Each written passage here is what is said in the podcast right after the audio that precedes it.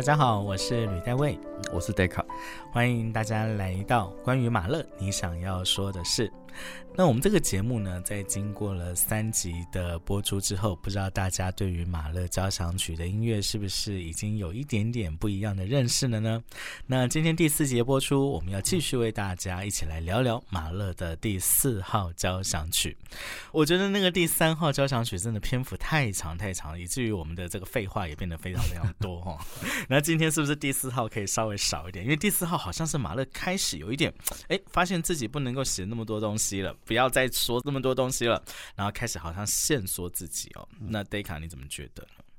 嗯，我觉得就是延续我们上一次有讲到，因为他前三首其实多少都有一点交响诗的成分，嗯，甚甚至就是第一号呃原本是交响诗，然后第二号第一乐章原本也是，那第四号就是好像有一点点比较接近原本古典交响曲的框架，然后往五六七去靠近这样子。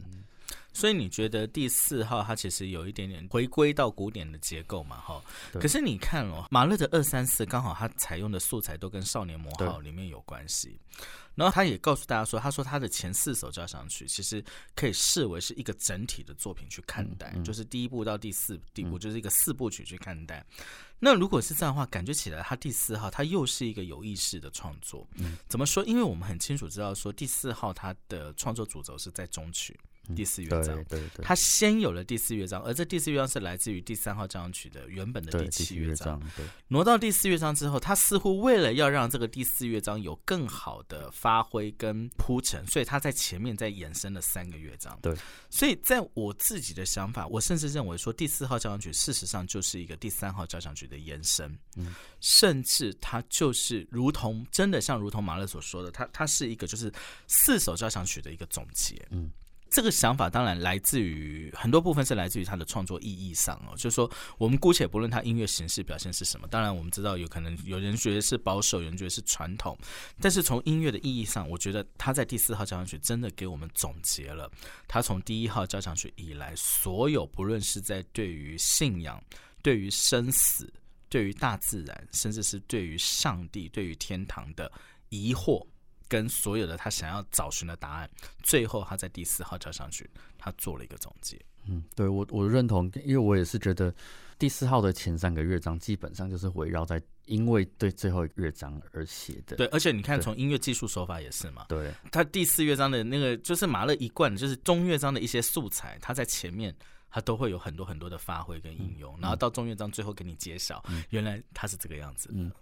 但是我会想到一个问题，就是因为其实他其实如果不要想这件事的话，他用这个乐章来当做一个交响曲，又好像不是那么古典，嗯，就会进而想到，其实好像从贝多芬开始，其实他们作曲家在写交响曲，多多少少会有一点遇到第四乐章的问题。对。对，就像有的人说，英雄交响曲最弱是第四乐章这样子，或许是我已经习惯了啦，但是。觉得他用这个方式好像就是走一条路，或者就是说像你说的，就是帮这四首做个做个总结这样子。嗯嗯对，我觉得如果从音乐的意涵来讲，哈，第四号交响曲中乐章它是天国生活，对，然后是一个用女高音去演唱，就是小朋友看到的世界的这样子的一个生活的一个状态。从前面一路下来，你看，比如说第一号交响曲，我们就不讲它了。第一号交响曲讲的是一个英雄的奋斗跟挣扎，到最后他看到回顾他一生的一个状态。第二号交响曲讲的是这个英雄的。过世，讲到他如何面对死亡，在经历死亡之后，什么东西等着他。第三个交响曲纯粹的就是讨论到一个爱的演变跟升华。马勒一直在这当中去寻找一个答案，甚至到最后他会想要攀登到那个天堂。那个过程，我觉得它就是一个见山是山到见山不是山的一个过程。你来到第二号到第三号，你第二号跟第三号很明显的都叫做追寻。嗯，我在追寻一个爱，我在追寻一个上帝，我在追寻。一个任何一个我所渴望、期盼的来生，然后我在追寻复活，都是一个追寻。到最后第三号交响曲，它触及到了那个顶，我看到了上帝对我的爱。来到第四号之后，瞬然间你已经在天堂上了。嗯，你看那个第一乐章的那个音乐。一开头，我觉得那个雪橇铃声，那好像是那那种感觉，好像说从前从前怎样怎样，要来要跟你说一个故事，对对对，那或者又是一个圣诞节的这样子的感受的音乐。但是你你你看哦，这个音乐的铺陈，在第一乐章、第二乐章到第三乐章，那个圣乌苏拉的微笑，马勒描写他母亲的冤闹的时候，来到第四乐章，真正给你看到一个小孩子天真无邪的，告诉你天堂的生活是怎么样的时候，你看他们也是要宰猪宰羊，然后宰牛，然后也是要下网去捕鱼，然后是要干嘛？就是在生活在天堂的人，感觉哎，好像跟在你的人世间没什么两样啊。天堂生活不是说你可以不愁吃穿啊，你也许只是物资比较丰沛而已，但是你一样要去做这些劳动，一样要过这些活。唯一不一样的只有说，我们的音乐是人间没有办法比拟的，嗯，只差在这里而已。那这代表什么？我觉得事实上马勒很清楚知道说，他看到了在天堂生活其实是跟人间差不多的，嗯，所以这又回到了见山又是山，嗯，就是感觉像我们在人世间其实也没什么不好，嗯。就是我，我经历了这么一大圈的追寻之后，你看我第三三四六，我写的多么的完满，我写的多么的光芒万丈，多么的包容一切，这样。可是当你真的来到天堂的时候，嗯啊，怎么 跟人世间差不多这样？对，那又回到了，就是说，其实我们就算留在这个人世间，也没什么不好。所以他就说，这首交响曲是一个总结。嗯。他没有一下子告诉你答案，但是你如果听懂他的音乐，你就觉得很多人会觉得说，哎，为什么第四乐章是这样结束？怎么会讲一个天堂的生活，然后这么短的，前面几个乐章都可以超过十分钟，第四乐章不到十分钟就结束了？他就觉得够了，就觉得这一切对他来讲，嗯，这就是我的答案。我经历了这么一大圈之后，我回到这个点，就是这样。嗯，所以我觉得，他就回到人间，还是继续写第五号那种 很痛苦的音乐。对啊，你看他回到人，反而你看哦。到第四号第四乐章结束之后，对，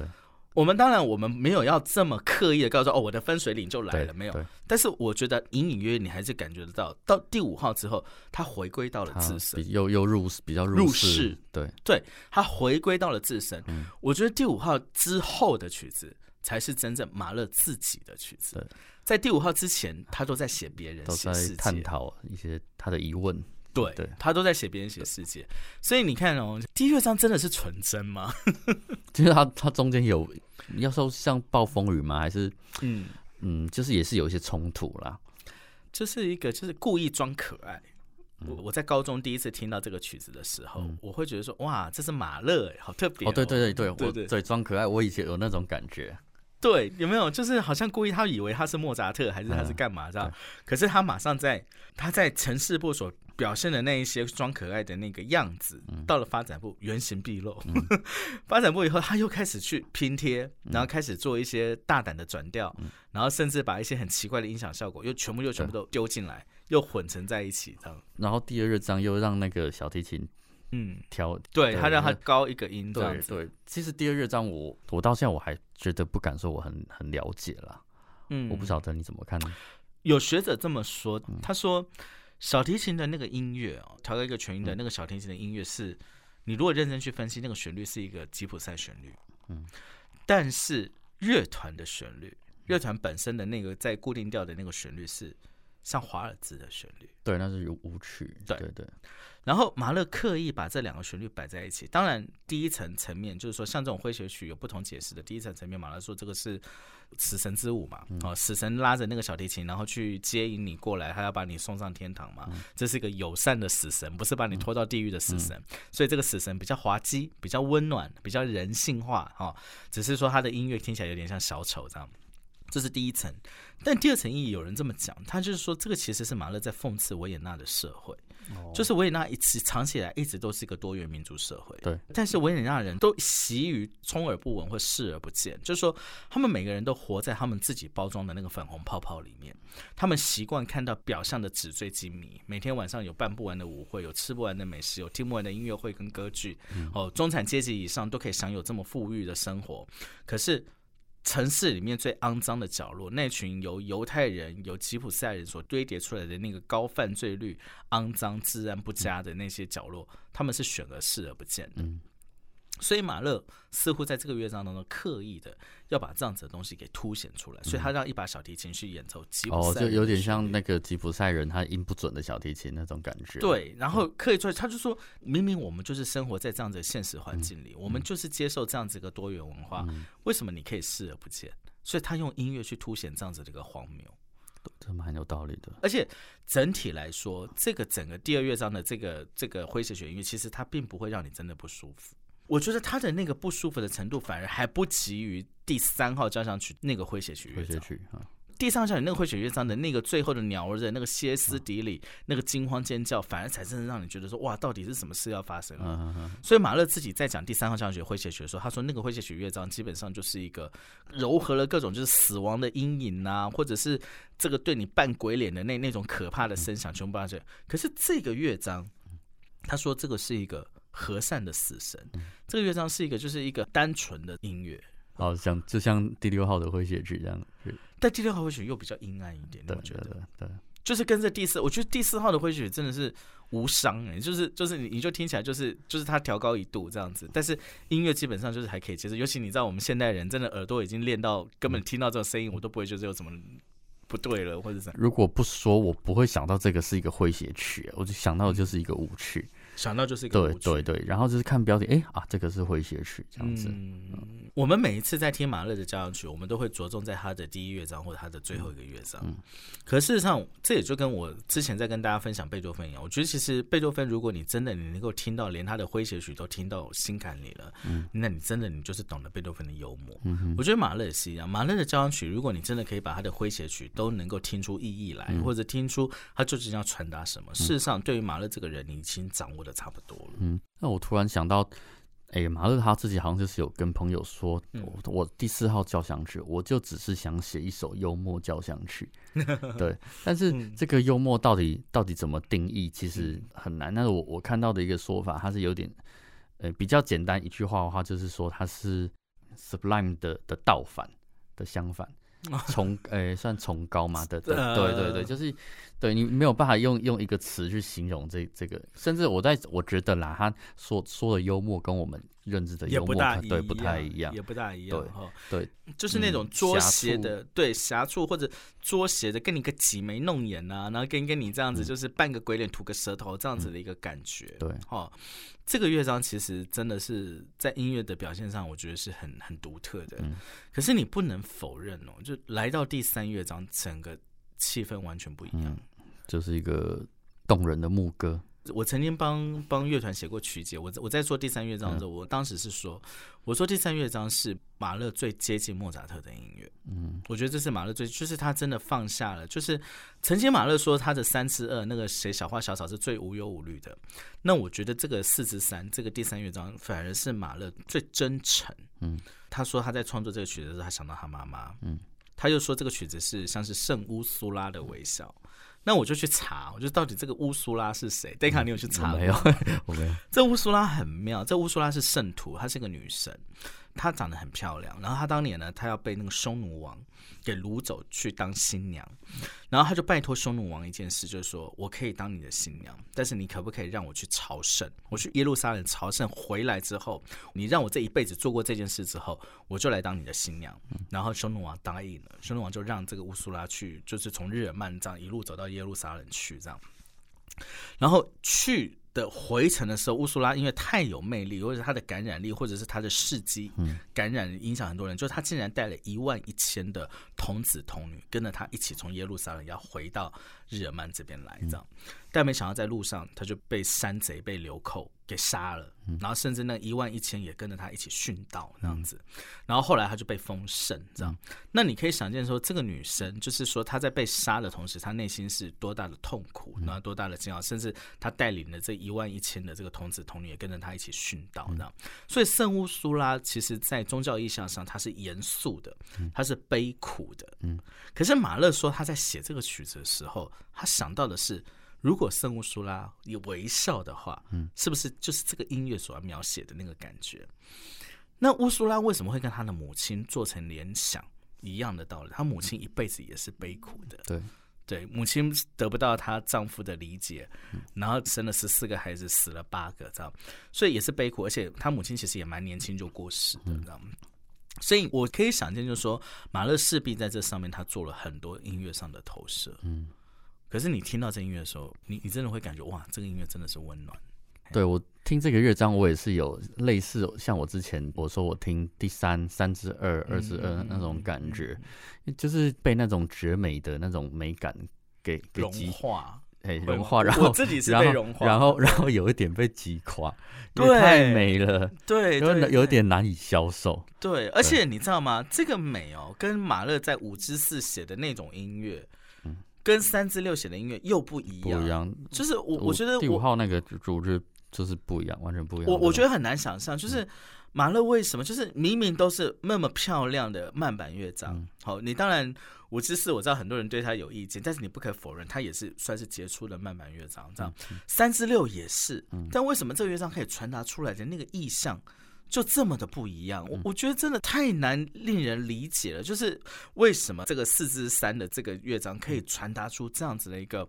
真诚，然后淳朴的这样子一个美？而且你看哦，它的那个动机，它的主题会一直变化。嗯。它可以是有一点点像变奏，对它，它可以变奏，然后甚至有一段像马戏团一样，就是突然整个音乐变得很，对对对，很可爱这样子，好像充满童真无邪的这样子，像马戏团杂耍的音乐，然后到最后，他他又可以这样，然后好像也是也是砰然一声，然后又回来嘛，对对，就就是很难讲，而且砰然一声回来，你知道他最后的高潮是什么？是天堂之门打开，那个那个最后一个高潮，你听到是天堂主题的哒哒滴哒，那那个那个四个音的音符把你。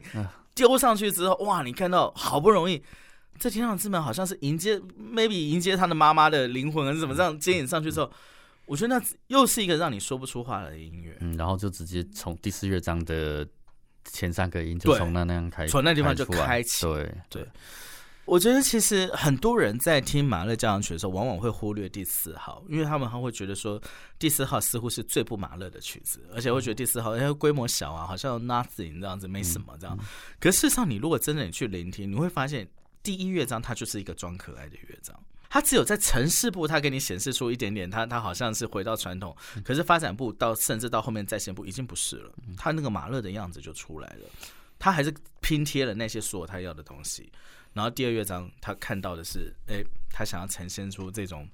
死神之舞啦，或者是吉普赛人的这样的音乐啦。然后来到第三乐章，想到他妈妈圣乌苏拉的微笑，最后回到孩子们告诉我的在天国的生活。嗯，那我这样突然想到，其实这第三乐章，虽然说我们就是把它视为它那个就是快板，然后会写曲慢板，就是像一版古典交响曲架构，但是好像就是有一点算是就是衔接。它当然跟第四乐章有连接，但是它好像是情绪上也是衔接前两个乐章，对对，这样子。我觉得马勒跟贝多芬的第九号，就是他对于处理慢板乐章的那个感觉，比如说像这个的，就跟贝多芬的九之三，嗯，就其实有一点点像，就是他刻意在，就是像你所，的确他就要在调和情绪，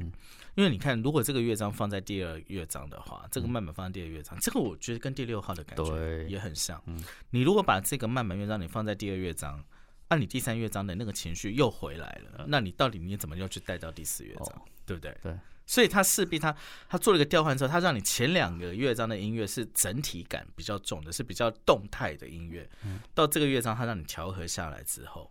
然后再带到第四乐章，而且再加上他又是有意识的设计。你看，在第三乐章，我刚刚讲到那个最尾端的那个高潮是天堂主题的那个大开。嗯刚好天堂主题就衔接到待会你在第四乐章一开头你听到的，就是你已经到天堂了，这样对对，就刚好，我觉得它其实有经过设计的。嗯，来谈谈版本好了。好，好，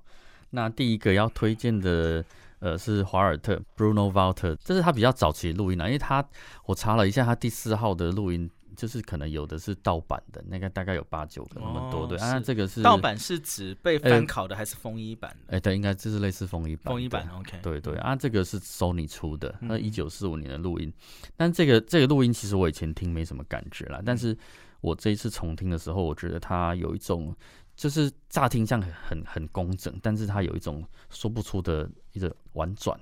婉转是说他在音乐当中的处理比较细腻吗？还是说应该说他在处理一些就是这首交响曲一些小冲突的地方的时候，就是比较不会那么的张牙舞爪的那种感觉。嗯嗯，对。像第二乐章，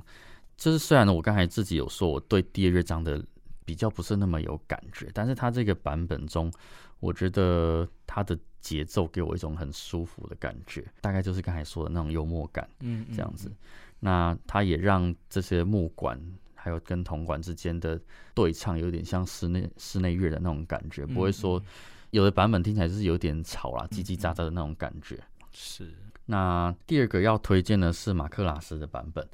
马克拉斯指挥爱乐管弦乐团，这个是二零零六年的录音。嗯，这个版本我觉得完全可以听到马克拉斯他是多么睿智的一个指挥。怎么说？首先是这个录音，我觉得很好，你可以听到很清楚的乐器的定位。嗯。但是它就是跟我们通常在音乐厅听到的不太那种那种又不太一样。但我在这样清楚定位的前提下，我们可以听到很多很有趣的乐器间的对唱还有呼应，然后形成一个很像很丰富的声音的调色盘一样。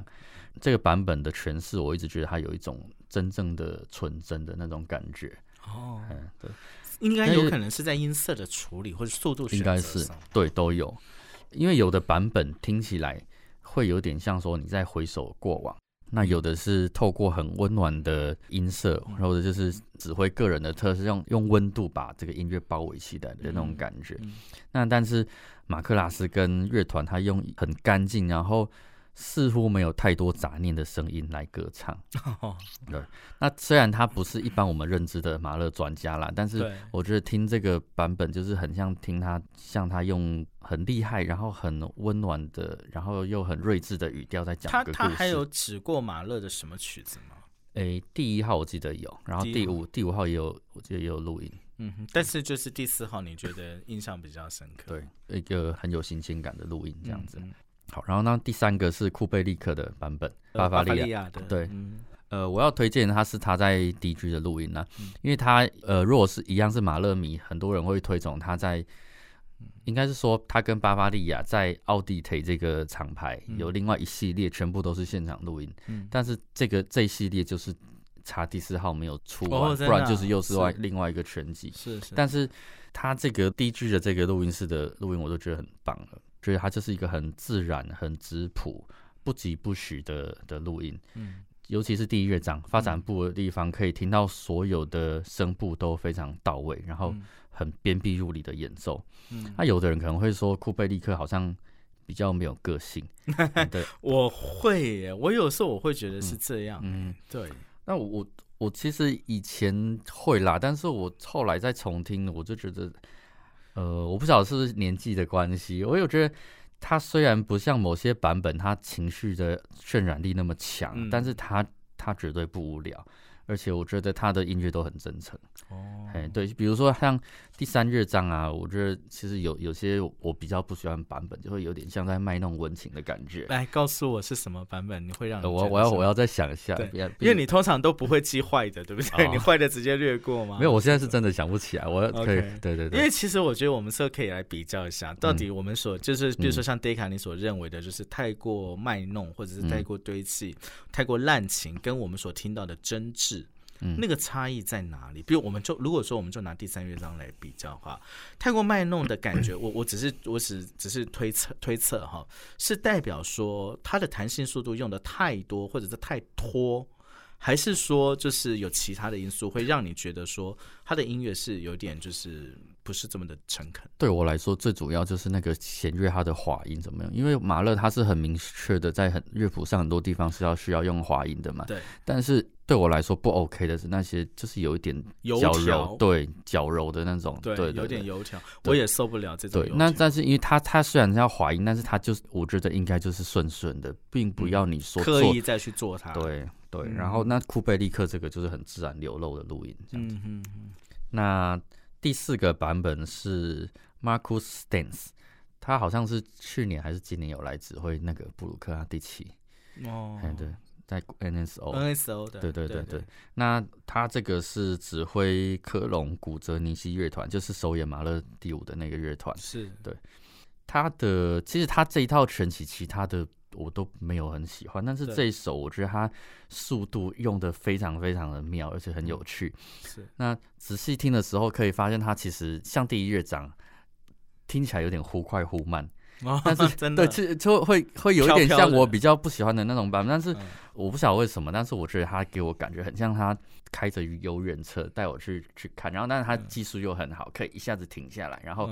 可以欣赏到很漂亮的风景，然后再好妙，对，我觉得这个还蛮妙的。是，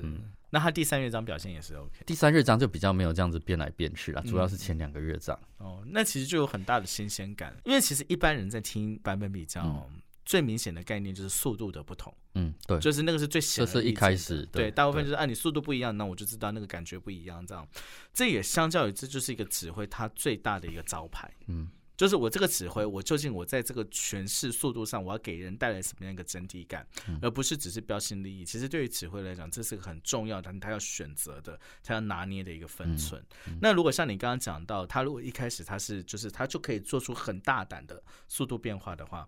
那其实代表说他对于这个曲子他是很有信心的，是很这就是够够了解，而且对。老实说啦，我觉得他可能有些地方如果多一分或少一分，那可能就会就会过头了。真的，对我那就是拿捏的很好。嗯，反正就是听这个版本，我觉得有点，尤其前两个乐章，就是有点像，反正就是很不凡的旅程，就是有那种感觉。对。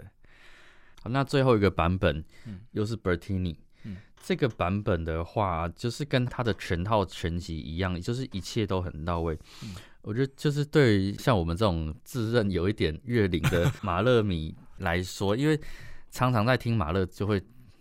主观的，就是觉得说这个版本太无聊，然后那个版本太太沉溺啊，又或者或者哪个版本指挥好，但是乐团不够好，或者录音不够好。那 Bertini 这个全集，它当然不是完美，那当然也，但是它没有任何一首是很烂或者是很无聊的演奏，都水准之上了。对啊，也不会说很冰或者是很很热情。如果说每个假设我们一个给一个演奏一些指标，每个都是十分，哎，满分是十分。我对我来说来，每一首大概都可以九分到九点五分，对对？我也是觉得 Bertini 他的平均的那个表现是好的，对。但是就是刚好这个第四号，我觉得他主要是他的从容，还有他的优雅。还有他甚至有雄浑的地方，特别的吸引我。嗯嗯，我觉得 Deka 真的让我还是我每次讲到我都还是觉得很惊艳。就是我想请问你挑的这五张，你是从多少个版本听出来以后，你觉得这五张是好的？有几个像是 Bertini 啊、库贝利克，还都是我就是原本就原本就有印象，印象就很好。但我都有都有在重听啦。那像马克拉斯，还有像刚才说 Marcus Stans，都是。之前可能没有那么熟，但是再听，对我再再拿出来听啊！但是因为我不可能把所有版本再重新听过，所以就是太挑，对对，挑一些比较特殊的，然后就是或者以前你觉得不怎么样，你想要再为他对再加深一下印象，对对啊！当然我也有参考一些乐评的推荐，然后我再去把它拿出，因为有一些就是以前印象中没有那么好。那你在挑选唱片的时候也是这样吗？比如说你在买唱片的同时，比如说你想买到这些唱片，你当时是怎么挑选？因为我相信你应该不可能，你应该也是看着唱片评鉴在挑唱片，对不对？还是说你有你自己的喜好？比如说你听到这一位指挥家他的马勒可能第几号不错，然后他现在又出了其他的马勒的作品，然后你就想说一起把它买下来，或者是你 如果马勒状况大概是这样啊，但是就是其他的作品，就是可能还看作品。像我自己就是也很喜欢小斯塔高维奇，那就是很多。比如说他弦乐四重奏，大概都会就是看到，只要有出就 收。对啊，但是如果说一般的曲目，比如说理查史特老师交响诗，我可能就是看指挥啦，就主要还是看指挥。对，可能还是年轻一辈的指挥，你有特别的选择吗？就是比如说在中生代之后的指挥家，嗯。老实说，我比较没有，我对他们的，我不敢说对他们的认识到那么深，所以我不敢很直接的给肯定或者是否定的答案。像像很多人不喜欢 Daniel Harding，但是我觉得也还好，他就是他只会歌剧，我觉得还 OK。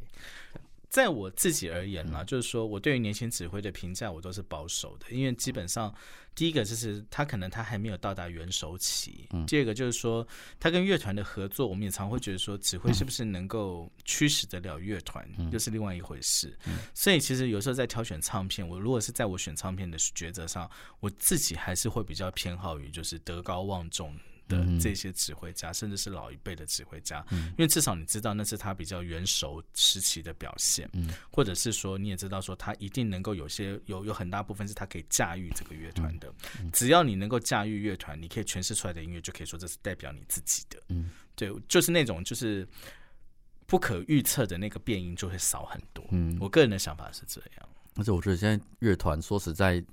虽然我们是从老老大师都是从录音去认识啦，但是现在的乐团的呃，大概就是也是像地球村，有时候应该说乐团的水准都都很够了，而且乐团的特色也越来被磨到，好像大家都差不多了。对对，以前我们还会说欧洲乐团跟美国乐团的差异，然后现在好像我我个人也认为说，好像越来越看不出这样子的差异了。嗯。